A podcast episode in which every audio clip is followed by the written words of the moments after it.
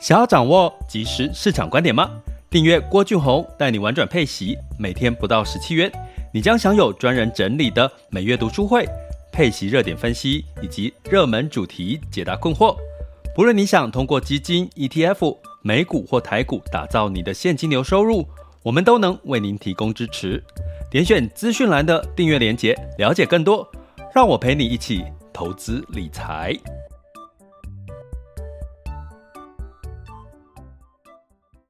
各位亲爱的学员以及听友们，大家中午好、下午好、晚上好。今天是二零二三年的四月十八日，四月十八日，周四月过了一半了，哈，周二的时间。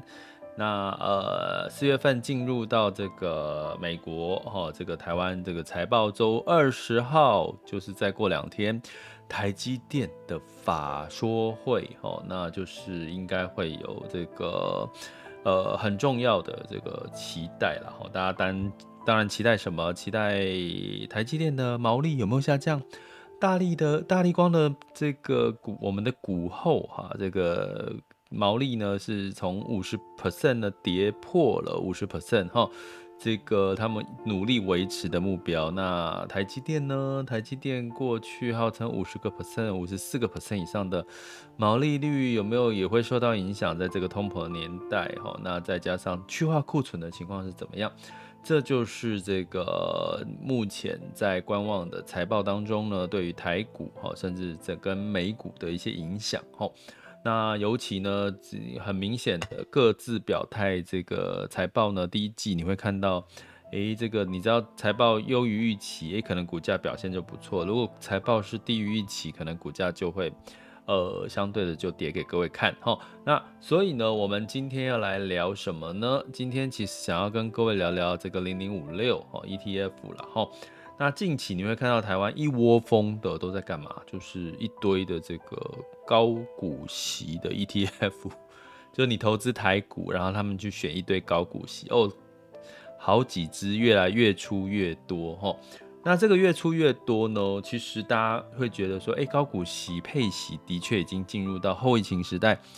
更明显的你要这个长期的一个趋势，哈，又就是说你可以透过现金流，然后我们从呃二零二二年也可以看出高股息的标的也相对比较抗跌，哈，那在在都显示也比较不会有暴雷的事件发生，因为代表他们的现金流流动。性呢，相对来讲是比较没有问题的哈。比如说，呃，举个例来讲哈，像今天的这个这个，来我来看一下这个资料哈。兆丰金哈，今天做了一个呃，这个大家会比较意外的一个呃公布哦，就是它的股利呢配发发配发率百分之百哦，就是。把这个利这个相对的股利配发给大家哈，那基本上呢，呃，过去的等于说过去去年二零二二年的相对的盈余配发出去了哈，那这里面它用到了很多，其实是它过去累积的保留盈余哈，就是它把这个获利的部分部分保留下来，没有分配给股东的部分哈，在去年就有四百二十一亿哈。拿来动用发放股利，所以他也没有动用到公积哈，他的这个资本公积，也就是说所谓的呃股东的这个钱哈，来发放股利，所以带来今天的兆丰金股价，我刚刚看有上涨了三个 percent 左右哈，目前时间是十二点零四分，所以呢呃基本上你可以看到的是，其实啊只要是这个底子够厚的这个。股个股哈，企业呢，基本上都可以度过一些大风大浪，尤其像二零二二年的急升息哈，包含刚刚提到的兆丰金呃防疫险哈，这个带来的亏损哈，那其实呢，它仍然有余力去发放这个足额的股利哈，所以你从这些事情来看，高股息的确是未来一个可以这个留意关注甚至布局的一个呃长期，我们讲长期的一个主题哈。那零零五六呢？当然，其实也是元大高股息哈，高股息的一个元老的一个代表哈。那不过你会看到，我今天主题叫零零五六 ETF 规模创高，达到有两千亿的水准哈。那可是我提的是风险，而不是告诉大家要多多哇，零零五零很棒很棒，很吸睛哈。其实这个是我刚好在前一阵子跟我们业界一个呃也是很资深的这个专家哈去聊到的一个话题。我们聊到这个，我们有一个共识，就是零零五六啊，其实是两千亿哈。其实目前达到两千亿以上的，你会觉得两千亿很多吗？其实第一档是零零五零，大家听过元大零零五零，台湾五十哈。突破两千亿之后，唯一第二档唯二的哈，这个 ETF 有两千亿元以上的规模哈，所以你就知道，其实它其实是所有目前的 ETF 里面规模最大的之二哈，之一就是零零五零哈。那它的一个特色就是，为什么它上冲到两千亿？其实有一个特色，它的呃大概预期二零二三年的殖利率会有八个 percent。八个 percent 以上的殖利率哈，那当然，大家你会觉得说，哇，八个 percent 呢，在台股哦，其实过去台股平均三到四个 percent，其实就已经很吸睛了哈。那零零五零五零零五六机会，但是它是年配啦，它没有季配哈，它不是季配息，它是十一月才配一次哈，所以基本上你要到十一月才知道结果。所以大概预期八趴以上的这个殖利率呢，是一个诱因哈，而且它过去的这个呃十多年来都是填息哈，都是百分之百填息哈，所以呢，其实是也是很多国国人最爱的，所以它来到两千亿。那它零零五六一个特色，它是追踪其实台股的市值前一百五十大的个股，挑出最早期是挑三十只。哦，现在因为规模越来越大，哈，波动越来越大，它造成的这个呃影响力越来越大，所以它从三十只从去年呢增加到了这个五十档，哈，增加到了五十档，哈，这增加了五十档里面，从过去的金融股，哈，呃，变成是电子股增加的比较多，哈，比如说目前的占比，哈，零零五六是金融股大概占六趴，电子股大概占六成，哈。所以呢，你就知道，简单来讲，过呃，像去年零零五六没有表现得太好，去年哦，二零二二年，原因就是 去年跌比较多是科技股、电子股，所以零零五六里面你看到其实去年没有太多人在讨论它，因为它有六成是电子股啊。去年呢比较防御型的，像金融股表现得比较好，哎，那相对来讲，反而呢就是呃金融股比较占比比较多的的这个标的 ETF 就比较容易被受惠。所以并不是说，我觉得并不是说零零五六特别的强，而是它在布局上面其实是从呃电子股高达六成。那像今年来讲，电零零五六又出来被讨论了，原因就是它的电电子股达六成。那今年上半年呃第一季大部分就是电子股的反弹的力道是比较强，科技股我们从美股台股都可以看得到，哦，像这个呃联发科、联电都在这个这个它相关的这个。呃，成分股里面哈，不过我今天要讲的是三十档为什么要变成五十档？三十档为什么要变成五十档？哈，其实它关键的原因就是它占的市值哈，这三十家哈，因为它规模越来，大家去想一件事情，指数投资，我今天本来是投资三十档。的 ETF，所以当你的钱越来越多，投资人越来越多去买零零五六，所以资金都要去买什么？这三十档，它某种程度这个买盘资金的入驻这三十档，让这个这三十档的涨价的规模就会越来越大。那规模规模越来越大，也会影响到什么？通常规模越来越大，当它跌的时候，当一旦好、哦、这个零零五六被大量被赎回的。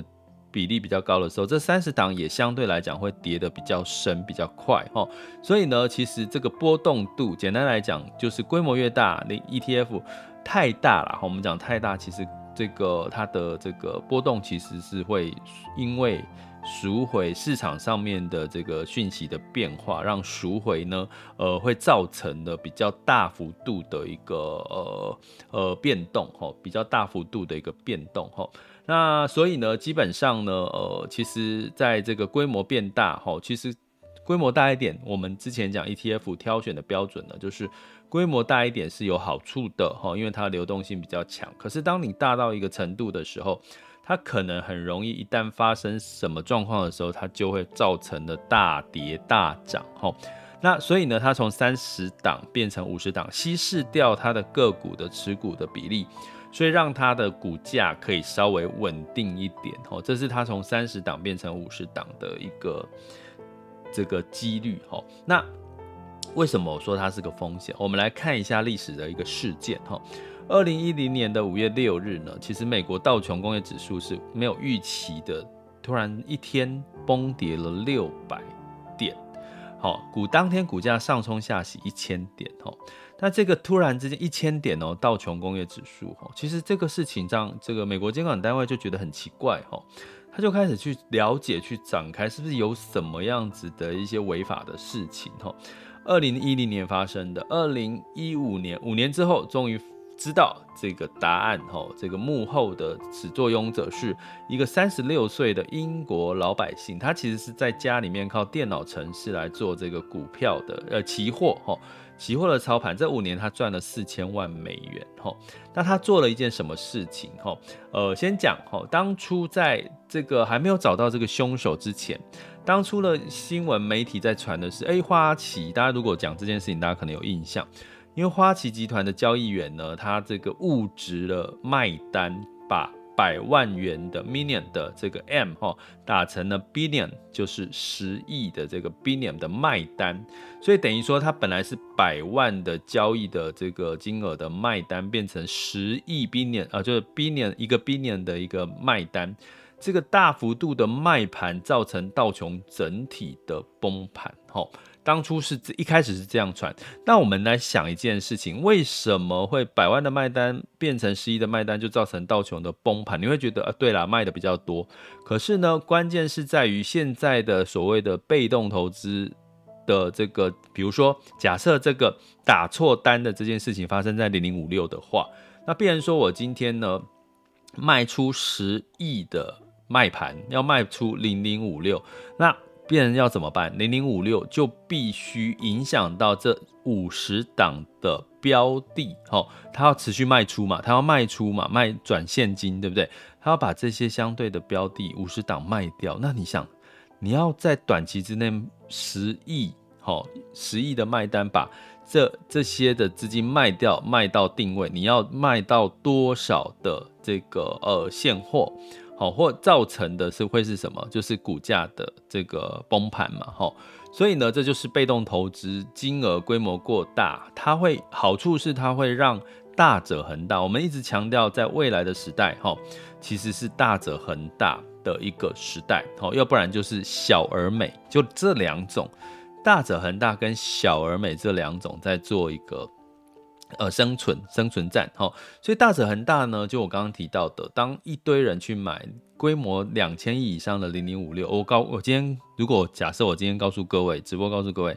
零零五六殖利率今年二零二三年预期上看八个 percent，那会不会？有人仍然会去想说，哎，我是不是要多去了解一下零零五六哈，甚至去去去去这个投资哈，所以这样子的一个规模的一个扩大，造成哎大者恒大，所以就是这五十档哎资金进来了，我就更多的买单去买这些个股，那相对来讲，当然支让股价有支撑哈。可是相反的来讲，当卖盘增加的时候，哦，卖单增加的时候，它也会造成零零五六的一个大跌，哈，这个其实是在我们在这个呃内部，像这些相关的机构，哈，交易的相关的呃投资分析，都有心里面都有这样子的一个呃看法，哈，就是说，哎，其实虽然说你。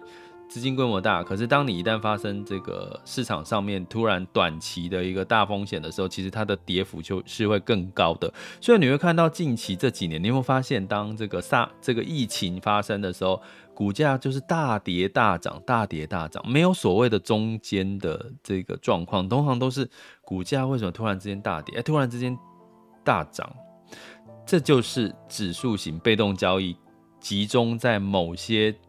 全职股所带来的一些影响，所以呢，你要想说未来这个股市呃波动的程度会不会变大？我觉得会哦，我觉得会哈。这点其实同时去告诉大家，那后来呢，这件事情哈，就是二零一零年这个道琼大跌六百点，上下上冲下洗一千点这件事情，后来发现哎，不是花旗银行交易员的这个状况哈，其实是因为刚刚提到这个英国的老百姓呢。它其实就在玩哈，因为它有一个软体哈，去程式哈，它可以用这个软体去操操纵这个期货指数的一个呃短期交易、大量交易的买卖、买卖、买卖。所以大量下单之后，它透过软体又可以短时间赶快取消，所以它实际上没有真正在做这个买卖的实质交易哦，它只是下单，赶快的透过软体整个把订单取消掉哈，所以这个。短期快速的买卖的下单动作呢，造成了一些假象。什么假象？哎呦，市场好像有很突然之间有很多的卖盘，突然之间有很多的买盘，吼，所以他其实是故意的，因为他他认为说这样，他也是想要测试说这样子的一个做法是不是可以影响到这个交易，吼，频繁。这个快速频繁的这个高速演算法，哈，就是快速高速的演算法的交易呢，其实是会造成哈这个呃市场上面的影响，哈，所以呢，他的确，哈，他说啊，就后来他就跟这个呃这个芝加哥商品交易所说啊，其实啊，他当初做这件事情，其实是要向朋友表示，看啊，我们来测试说，二十四小时我只要频繁进出市场的话。对股市会有什么影响？结果就造成股市的大跌崩盘。哈，所以刚刚提到的大量的卖盘，其实会造成指数大幅度的崩盘。第二个，频繁的交易买卖的短期的频繁交易买卖，让这个系统发现这个频繁交易买卖的次数。反而它会变成一个危机，带来了诶，可能这个时候他会去判断，比如说我们未来机器人投资，现在 AI 的这个交易投资，可能未来会越来越盛行的情况下，诶，机器人可能会判断说，短期的不正常的买卖可能是一个看空的讯号，结果他就下达了这个，因为这个机器人没有思考的空间嘛，不像人脑还会犹豫一下，他就因为短期的交易就做大量的卖盘。把你手上持有的被动投资就卖掉，结果就造成了股市再度的崩盘的可能性哦。我讲的其实这个英国的老百姓他做出的测试行为已经告诉我们这件事情是有可能发生的。所以，我们回到零零五六 ETF 这件事情，规模两千亿，你不要特别开心了，因为当它上涨的时候，给你八趴殖利率的时候，你很开心。可是，一旦发生了短期事件的金融危机造成大量卖盘卖出台股的时候，好，甚至卖出零零五六的时候呢，其实基本上呢，其实它的跌幅呢，也可能会让你吓了一跳哈。所以零零五六呢，ETF 规模虽然达到两千亿，看起来应该是哇，是一个非常亮眼的标的，也是我们认为说，诶，其实这个市场上面应该呃是一个很好的基。这个 ETF 大一堆人去涌入去买哈，可是我们也常常说，哎哎，投资 ETF 规模大一点会比规模小来得好，因为流动性比较好。可是其实当规模大到一个程度，它把它的标的都集中在这五十档的时候，会发生什么事情？都集中在这五十档的时候，其实某种程度它是会带来。波动加大的风险，诶，换个角度来看，有没有机会会发生？这很有趣，这是我们刚好在前阵子跟呃我们同同业坐下来喝咖啡聊天的时候提到的一件事情，就是，诶，可是相对来讲，如果在这个大者恒大，如果当后后续有三档的 ETF，它又规模又接近逼近了两千亿之前。他们会做什么事情？他这些做的事情的改变，会不会带来某些其他的标的？吼，有机会有上涨的空间？吼，那这个抱歉，我们就卖个关子，因为这个我们就在我会录一集的付费，我们订阅学员专属的，虽然零零五六 ETF 规模创。高达两千亿的有风险，我已经提醒大家了。齁，其实还是要留意，不要单压，因为台股毕竟只是单一国家。齁，你还是要适度的去分散风险。齁，因为不知道未来会发生什么事情，有疫情，谁知道会有新冠疫情？谁知道未来会有没有什么地缘政治的风险？谁知道未来还有什么事情？齁，所以基本上大者恒大是一个趋势，可是。记得它有风险，我们不要承担这个风险。那但是它也会带来另外一个机会，因为大者恒大，你就必须要适度的。我刚刚提到是风险，其实我看到了你知道了，其实市市场也知道啊，机构也知道啊。政府单位、官方单位也知道，所以他要怎么去因应？这个因应就产生了另外一个机会。哦，这是我们之前聊到一个很有趣的话题，所以我会把这个录成一集，哈，就是给我们的订阅学员，哈，就是请等，等待我怎么去讲大者恒大这个部分的机会在哪里？你怎么去看？怎么去找？哈，这个很有趣，哈，这个是比较我这比较是个人的看法，私人的看法。可是其实很多呃朋友。机构专家其实他们也都是类似这样的一个看法哈，那这个看法呢，呃，就抱歉哈，容我卖个关子，就是我们订阅学员哈，那你想加我们订阅行列，就是点选 MixerBox 的赞助方案，或者是到我们各平台，包含我们现在在 First Story 哈的平台有呃呃，只要订阅了，可以同时在 Podcast 还有 Google Spotify Google 做直接做音讯声音的哈这个学习了哈。那呃，也可以到我们网校 school 点 happy to be rich dot com 好来做这个我们的订阅的学习哈。所以其实我们的学习是与时俱进的哈，跟着这个市场的变化。因为你说一直定期定额，你的这辈子就一定可以获胜吗？投资胜率就变高？可也许，可是实际上我们不知道未来会发生什么事情。这是我们唯一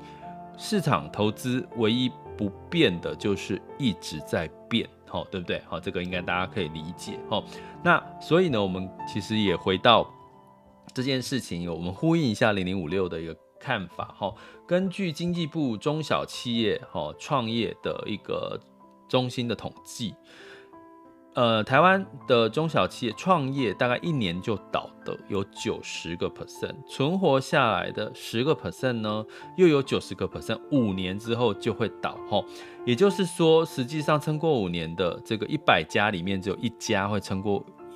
一一呃一百家只有一家会撑过去五年哈，阵亡率达九十九个 percent，所以呢，其实同样的道理，投资标的的释出，其实它能够长长久久的存在，而且投资胜率高，零零五六的确是创达得到了这样子的一个呃成绩哈，就是说它过去成立十几年以来，其实它的确也是呃就是呃除息之后填息哈。呃，那当然也是造造成两千亿规模的一个原因哈。那但是呢，十年之后，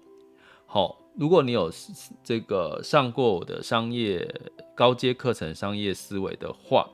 呃，其实一家公司虽然你可以撑过五年，可是能够撑到第十年而却收起来或倒闭的，其实大部分的原因都是因为它没有了。对市场已经失去了敏感度跟资讯了，因为我已经撑十年啦，我已经是一个老公司，我怎么可能会倒？对，我该我怎么闭着眼睛我就知道我现在接下来要做什么，行销要做什么，定价要做什么，哈，这个订单、物流、库存要做什么，哈。所以十年以上的企业为什么会倒？通常的原因是他资讯已经断层了，就是他认为他什么东西都。已经都清楚了，他就忽略到市场的变化，哈，所以同样的道理，如果你进投回到我们的投资，哈，商业这个商业思维逻辑，其实你从这个角度来看，其实不管是零零五六撑过了十年，未来的十年会不会一样看好？就端看这个它的这个呃整体的市场的一个变化，哈，就是呃它有没有因应这个市场的变化去做改变？那另外呢，这个 ETF 高配息的 ETF 能不能持续的成为投资常胜军？其实也跟我刚刚讲的机会有关系。这些高股息的 ETF。未来如果长长久久下去，它势必要去做一些变化，比如说它的呃持股成分的规模，比如说它的持股成分的改变，哈，这些呢都是会让它可不可以长长久久下去，哈，持续的跟上市场的一个很重要的一个呃呃关键，投资胜率的关键，哈。那回到我们个人呢，我们个人其实你也是一样，如果你希望你的投资胜率可以。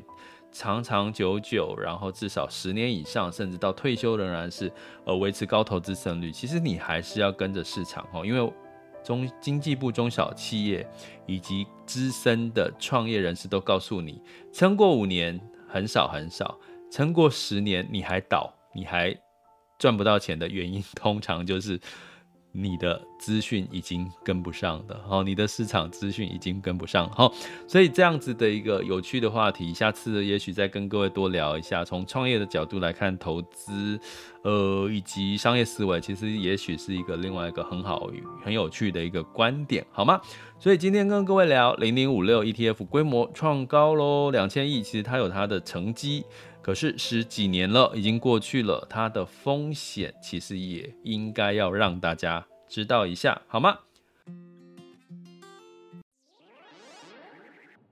想要掌握即时市场观点吗？订阅郭俊宏带你玩转配息，每天不到十七元，你将享有专人整理的每月读书会、配息热点分析以及热门主题解答困惑。不论你想通过基金、ETF。美股或台股，打造你的现金流收入，我们都能为您提供支持。点选资讯栏的订阅连结，了解更多。让我陪你一起投资理财。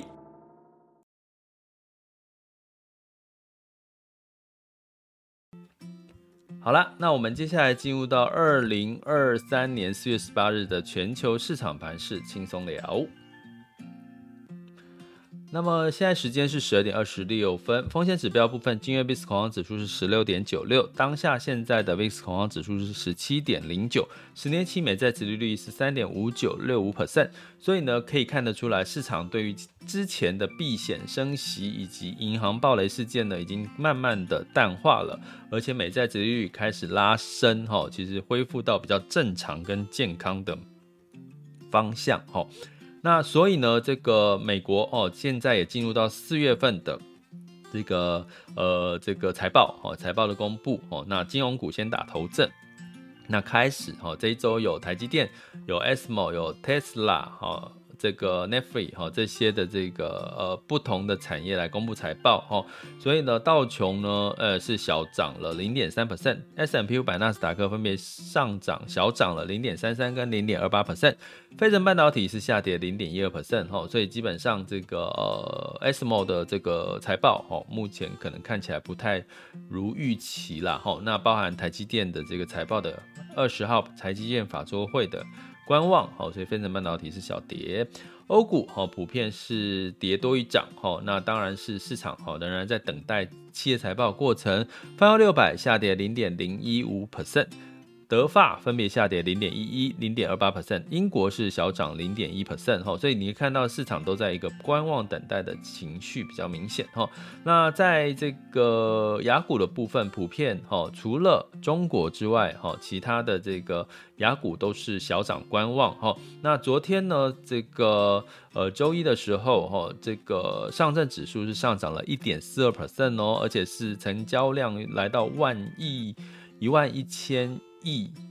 美人民币，哈，其实万亿时我们有提过，是沪深两市成交量来到万亿以上，其实是过去中国股市多头的一个情的一个成交量，哦，是它成交量已经达标，然后目前上证指数也上站上三千三，已经好一周以上了，哈。那中概股的部分，像恒生哈跟恒生科技哈，香港是上涨了一点六二跟二点一四 percent 哈，所以基本上呢，呃，目前看起来中国的复苏哈，包含第一季的经济成长率本来预期是两个 percent 不到三个 percent，那目前公布的是超过四个 percent，第一季哈，第一季已经过了哈，所以实际达标是四个 percent 以上，所以目前看起来中国相关的数据都越来越偏向复苏哈，所以你可以看到像昨天。的雅股普遍是这个 A 港股表现的是比较好一点，那其他的雅股是观望。那我们来看一下哈，这个目前是十二点二十八分。那我们来看一下目前的这个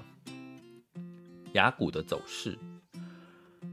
好，雅股呃，目前台湾加权指数呢是哦，先小跌，现在是跌幅来到一百零一点，来到一万五千八百六十二点，哦，跌幅是零点六三 percent。柜买指数也先涨后跌，哈，现在是下跌零点四九 percent。那台积电呢，我看一下目前的哦，这个看一下哦，它哎，今天的电脑有一点慢。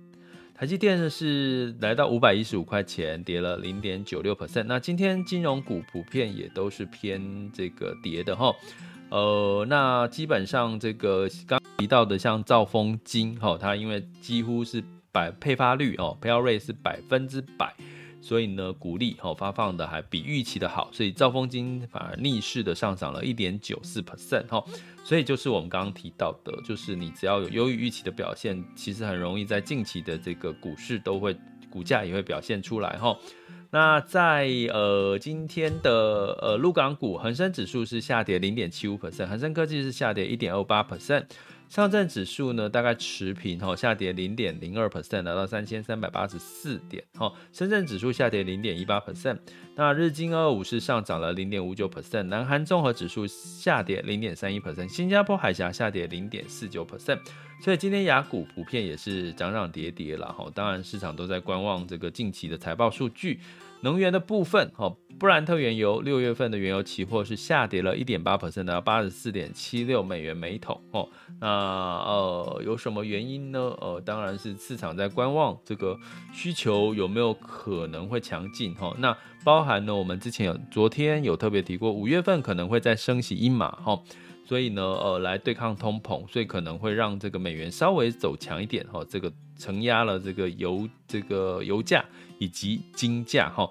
六月份的纽约黄金期货下跌零点四 percent，来到两千零七美元每盎司，哦，就是刚刚提到，因为美元稍微这个呃收涨，哈。那美元指数来到一百零二点一零四四，呃，美元兑台币是三十点五六，美元兑人民币是六点八七八八，美元兑日元是一百三十四点四七，哈，所以日元又偏弱，美元又走强，哈，这就是我们刚刚提到五月份呢，其实仍然有升息码的机会，哈，那甚至呢，这个市场还在讨论，哦，会不会这个通膨呢？他们还是希望，哈，就是要赶快的尽速回落到两个 percent 的目标了，哈，所以基本上就是呃，目前看起来，哈，就是呃，美元的走势升息。以及财报呢，就在干扰整个市场的一个情况，哈，所以大家仍然在稍微谨慎当中呢，去找到一些机会，好吗？这里是郭俊宏，带你玩转配息，给你及时操作观点，关注并订阅我，陪你一起投资理财。